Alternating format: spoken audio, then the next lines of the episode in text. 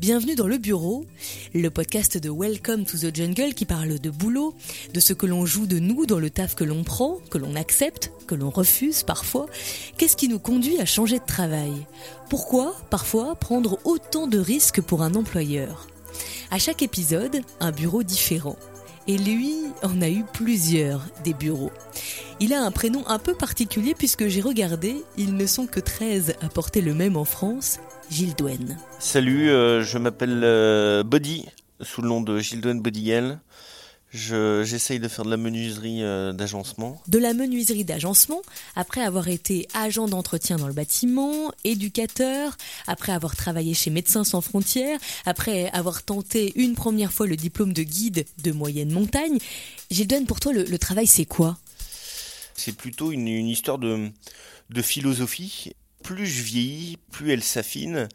Pour moi, le plaisir, le travail doit être une question de plaisir et d'envie. En fait, j'ai fait plusieurs euh, expériences, j'ai eu plusieurs expériences dans, ma vie. Tout le temps, j'ai quitté euh, mon travail euh, parce que je m'y plaisais plus. Et en fait, il y a toujours cette question, cette notion de plaisir. Il faut un travail pour gagner de l'argent, c'est sûr, pour pouvoir vivre, redépenser cet argent-là. Mais avant tout, c'est être heureux de parler de ton travail aux gens. Ça peut être utopiste pour certains, mais en tout cas, c'est un but que, que j'ai envie d'atteindre. Tu as changé plusieurs fois de travail. Est-ce que euh, le, moment où justement tu sens qu'il n'y a plus d'envie, ça arrive au bout de six mois, un an, un an et demi? C'est assez rapide ou ça peut euh, prendre beaucoup plus d'années? En tout cas, depuis un travail passion que j'ai eu jeune, hein, c'est il y a un petit peu plus de dix ans, lorsque je travaillais à Médecins sans frontières, j'y ai passé six ans. Six ans de ma vie. Et à partir de ce moment-là, je suis revenu euh, dans un travail, on va dire, un petit peu plus cadré et traditionnel.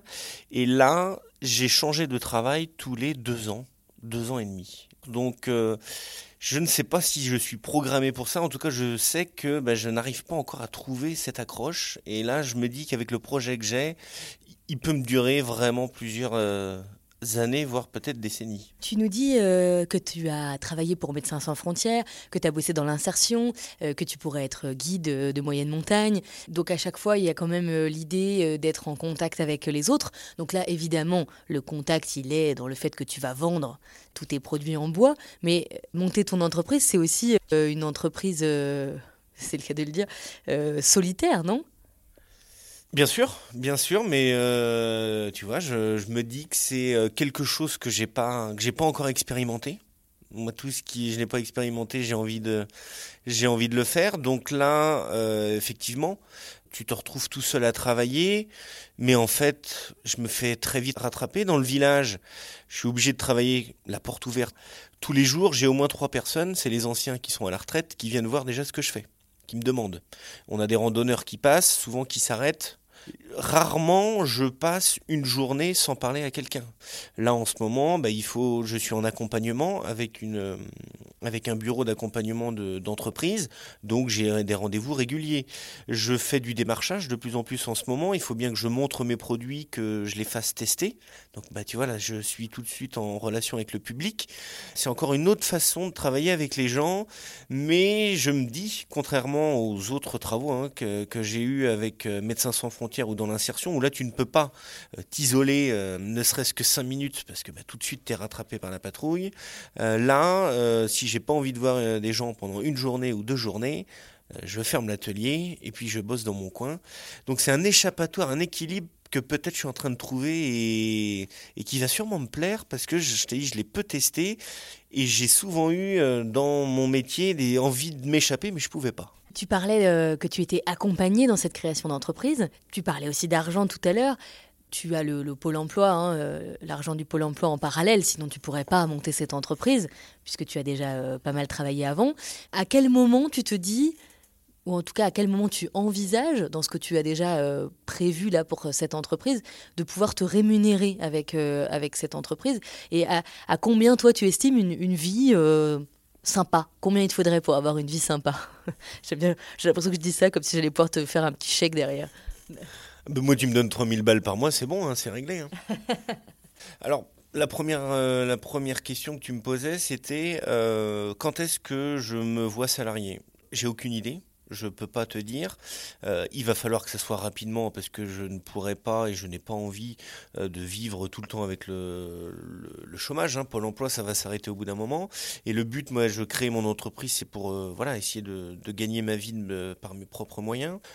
Dans l'idéal, euh, si euh, à la fin de l'été je pouvais commencer à me tirer, à euh, avoir un petit salaire, effectivement, ça pourrait, ça pourrait être bien. Mais là, je ne sais pas de ce qui va se passer. Est-ce que je suis susceptible d'avoir un gros contrat Là, je suis en train de regarder, prospecter là avec des magasins d'agencement pour pouvoir avoir un petit pactole et puis pouvoir là commencer à, à, financer un petit peu mon projet.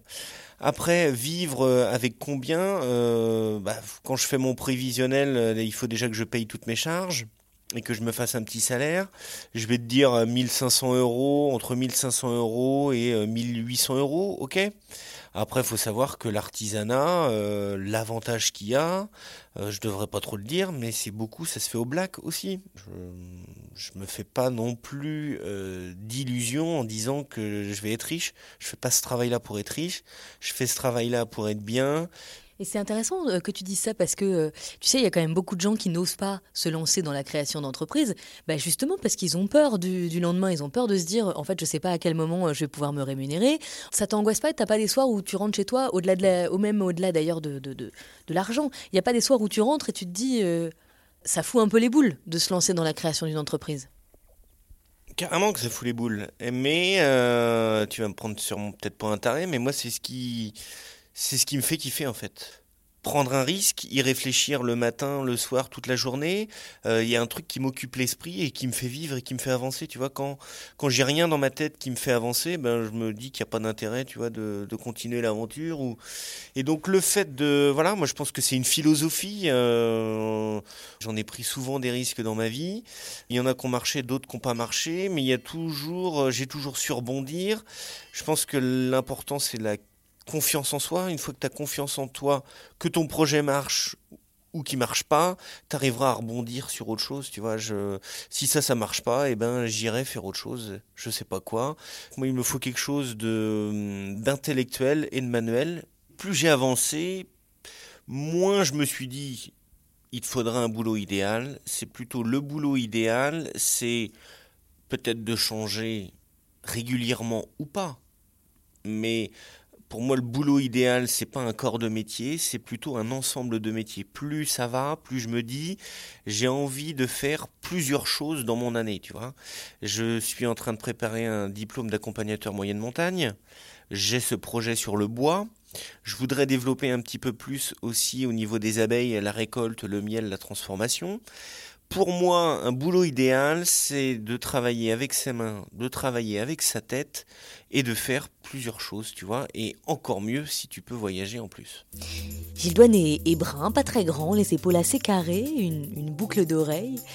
Tout à l'heure, il a parlé de risque. Mais quel risque exactement a-t-il eu l'impression de prendre, ou a-t-il pris, dans sa vie professionnelle et dans sa vie tout court? Ah ben, j'ai pris un risque de quitter mon boulot, quitter ma gonzesse. Je me fais péter ma bagnole, je me casse deux doigts. Je me dis putain là il se passe un truc. J'ai pris mon vélo et puis euh, je suis parti trois mois, trois mois en vélo euh, au Maroc euh, rejoindre un pote. Bah là tu prends un risque physique hein, déjà, tu sais pas si tu vas tenir. tu prends un risque sécuritaire, il y a eu des, situations un peu un peu un risque psychologique parce que tu te dis est-ce que je vais pas vriller à un moment parce que je suis dans un état quand même qui est, limite? Et puis, bah, qu'est-ce qui va se passer après? Donc ça, c'est première chose. Après, un gros risque, on n'en a pas beaucoup parlé, mais quand tu travailles à Médecins sans frontières, même si tu es encadré, euh, tu prends des risques. Euh, je pense que j'ai jamais pris autant de risques et j'ai jamais été autant exposé. Et je me dis que là, les risques que je dois prendre en ce moment, ils, sont carrément mesurables et je me dis que je peux, je peux les surmonter ou pas. Mais en tout cas, j'arriverai toujours à retomber sur mes pieds. T'es allé où, par exemple, avec Médecins sans frontières? J'ai commencé au Darfour. Darfour, là, les, je dis là, les gens, euh, les gens évacuaient les villages parce qu'ils étaient, donc les hommes étaient euh, persécutés, embrigadés, tués, euh, les femmes étaient kidnappées, violées, enfin bref, tout ce que tu veux. Donc là, il y a eu cette, cette période-là qui était compliquée. Il y a eu ce qui m'a beaucoup choqué, le tremblement de terre en Haïti. Je suis arrivé 24 heures après le tremblement de terre, là, ça m'a carrément secoué. Tu faisais quoi en fait? Moi, j'étais vraiment spécialisé dans l'eau et l'assainissement. En, Haïti, bah, j'ai installé, donc on a installé un, hôpital gonflable euh, de 250 places qui se met en place en 48 heures. Mais il faut alimenter en eau cet hôpital-là, il faut évacuer l'eau, il faut installer des douches, il faut installer des toilettes. T'as l'impression que, cette expérience de 6 ans, quand même, t'as l'impression qu'elle qu'elle impacte euh, aujourd'hui ta, vision du travail, ta, vision même de l'entreprise que tu es en train de créer? Même avant ça, elle impacte ma vie. Depuis ce temps-là, c'est pas anodin que je change tous les 2-3 ans de travail. J'ai jamais reçu depuis autant d'adrénaline que j'ai eu durant euh, ces choses-là. T'imagines, toi, on te passe un coup de fil, euh, on te dit demain, faut que tu sois à Bordeaux à 20h parce que tu dois charger un avion tu prends trois affaires et tu pars trois mois dans un endroit où il y a 200 000 morts. Euh, on envoie les chiens sous les décombres. faut qu'on installe des, des containers pour opérer des gens parce que là, en moins d'une semaine, on va avoir des cas de gangrène. Il va falloir amputer rapidement et tout ça. Et que toi, tu es au bord de la plage, que tu es à boire un coup avec des potes ou que tu sois en famille et que bam, t'arrives dans la, dans la minute hein, où tu reçois l'appel. Dès que tu vois 01, tu regardes les gens en face de toi, tu dis Là, à mon avis, c'est pour moi, quoi. Je quitte tout maintenant pour aller dans 24 heures être dans un monde qui est complètement différent, complètement fou, plus aucun repère. Donc, je l'ai quitté volontairement, mais régulièrement, je reçois des mails que je ne réponds pas, je fais l'effort de ne pas y répondre, mais je serais carrément tenté d'y repartir euh, du jour au lendemain, tellement c'est un truc Jamais on te donnera autant de responsabilités, jamais tu voyageras autant, jamais tu iras euh, parler, euh, voilà, avoir des sujets de conversation avec des gens de cultures différentes. Jamais je n'ai trouvé depuis un travail aussi complet. C'est sûr que ça impacte sur ma vie, sur les choix que je fais. Je l'ai toujours en tête et puis c'est un truc voilà qui me qui me fait carrément avancer. Et je dis, j'arrive maintenant à, à relativiser beaucoup plus que je ne le faisais avant. Gilles Douane a 35 ans. Cette année, il se lance donc dans la création d'une entreprise. Il en est encore euh, au tout début. À quoi on doit penser quand on monte une boîte? Et je me posais la question, pourquoi le, pourquoi le bois finalement? Il y a déjà cette histoire d'odeur. Quand je sens, quand je rentre dans mon atelier, ça sent le bois frais, ça sent le bois coupé. Déjà, j'ai envie d'aller travailler parce que déjà l'odeur olfactive, tu vois, me plaît. Deuxièmement, le toucher aussi. Quand je touche le bois, que ce soit une écorce, que ce soit un bois euh, rugueux, je le ponce, il devient lisse. Alors tout de suite, tu dis, mais ça y est, en fait, j'ai réussi à travailler le produit, j'ai je me retrouve des fois à sourire ou à parler tout seul euh, devant mon morceau de bois en me disant euh, carrément il a il a pris une autre forme. Il était carré maintenant il est rond. Ça me remet un petit peu à ma place c'est de travailler un bout de bois. Je me je me mets des fois à repenser aux mecs euh, à la préhistoire. Ils ont commencé avec des bouts de bois et puis ils ont fait des constructions des cabanes et tout. Je me dis que le bois a suivi l'évolution de l'homme et de la nature depuis depuis le départ. Et ben moi me retrouver à travailler avec ce morceau de bois ben me remet complètement à ma place. Voilà, je, me suis toujours dit, il faut que je travaille de, mes mains manuellement. Te dire d'où ça vient, euh, mes parents ne sont pas manuels. Mon, grand-père, euh, notamment maternel, travaillait dans une entreprise hein, pour, euh, pour fabriquer des avions, mais à côté, il avait un atelier et il travaillait du bois. Il y avait quelque chose de qui me plaisait bien et je sens qu'il y a quelque chose qui revient. Il en pense quoi, ton grand-père? Mon grand-père n'est pas forcément au courant de ce projet-là pour l'instant. C'est toujours compliqué d'aborder ces discussions-là avec mon grand-père, comme aussi avec mes parents aussi à certains moments. Le fait de quitter régulièrement de travail, à un moment, il n'arrive plus forcément à suivre ce que tu fais ou plus forcément à croire dans ce que tu fais. Et là, je, suis, je les ai revus il n'y a, pas, y a pas très longtemps, il y a 15 jours, 3 semaines, euh, en leur expliquant ce projet-là. J'ai au début encore des grands yeux en me disant dans quoi tu pars encore, qu'est-ce que tu vas tenter? Et puis au bout de, quelques jours, je me suis retrouvé avec ma maman à feuilleter euh, des magazines et à découper des magazines de déco en me disant, ma maman me disait, mais regarde ça, ça pourrait être bien, je suis sûr que ça pourrait plaire aux gens, euh, mais regarde si tu pouvais fabriquer ça, est-ce que tu penses que c'est difficile à construire? Parce que là maintenant c'est un projet concret. Euh, ben, je me dis là peut-être elle arrive à visualiser ce que ce que j'ai envie de faire. Et là, le fait de lui montrer des choses toutes simples, de lui dire, bah rien, je voudrais bien faire une terrasse comme toi. Ah, tes jardinières, euh, ouais, est-ce que tu les as achetées? Je voudrais bien euh, prendre des idées là-dessus. Voilà, est-ce que c'est c'est une passion? Est-ce que c'est c'est des discussions plus concrètes à mon avis, quoi, qu'on a?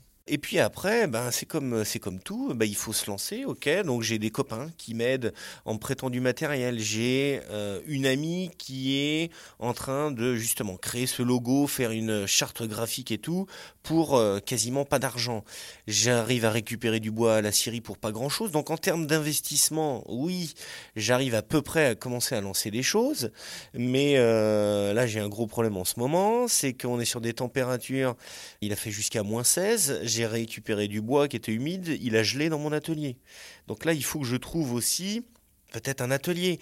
Un atelier, c'est 500 euros par mois. Comment je vais commencer à payer ces premiers 500 euros Donc tu vois, on se retrouve à déjà les problématiques d'argent où j'ai pas vraiment envie euh, d'y penser, j'ai pas envie d'être confronté à ça. Moi, j'ai envie de faire mon boulot et puis, euh, puis terminer.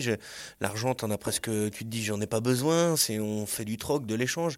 Non, t'es vite rattrapé par ça. Je me dis que c'est que des chiffres, euh, faut équilibrer les budgets et tout, mais avant tout, j'ai envie de créer des trucs. Ça veut dire que tu travailles où là pour l'instant? Là, je travaille euh, en haut de chez moi, dans mon village, euh, dans une grange prêtée par un ami euh, dans lequel il rentre sa voiture. Donc tous les jours, il faut qu'il enlève sa voiture. Moi, je mets mes machines. T'imagines bien, les copeaux, la sueur, ça vole partout. Donc il y a une épaisseur tous les soirs. Donc j'ai une heure de rangement pour tout nettoyer, pour que lui après rentre sa voiture, que je pousse les machines. Donc ça, c'est ce va-et-vient là. Et en plus, un local donc qui est en pierre, pas isolé, il fait froid. Je te jure, en ce moment, il fait plus froid à l'intérieur du local qu'à l'extérieur. J'étais content d'aller quand même bosser. Je me dis, j'ai passé ce cap-là. Euh, de toute façon, on arrive dans les beaux jours. Mais en tout cas, ça a été une épreuve qui m'a dit, t'as choisi le bon truc parce qu'il y en a qui auraient vite aussi peut-être abandonné. Moi, j'ai continué. Je me dis, même ce truc-là ne m'a pas effrayé, donc je me dis c'est bon, j'ai peut-être passé le plus dur. C'est tout le mal qu'on te souhaite. Un copain des copeaux, le nom de la boîte de Gilles Douane. Vous, vous venez d'écouter l'épisode du Bureau, le podcast de Welcome to the Jungle. À réécouter partout, relayez-le autour de vous et racontez-nous vos situations, vos parcours à l'adresse podcast.wttj.co. À très vite pour la suite.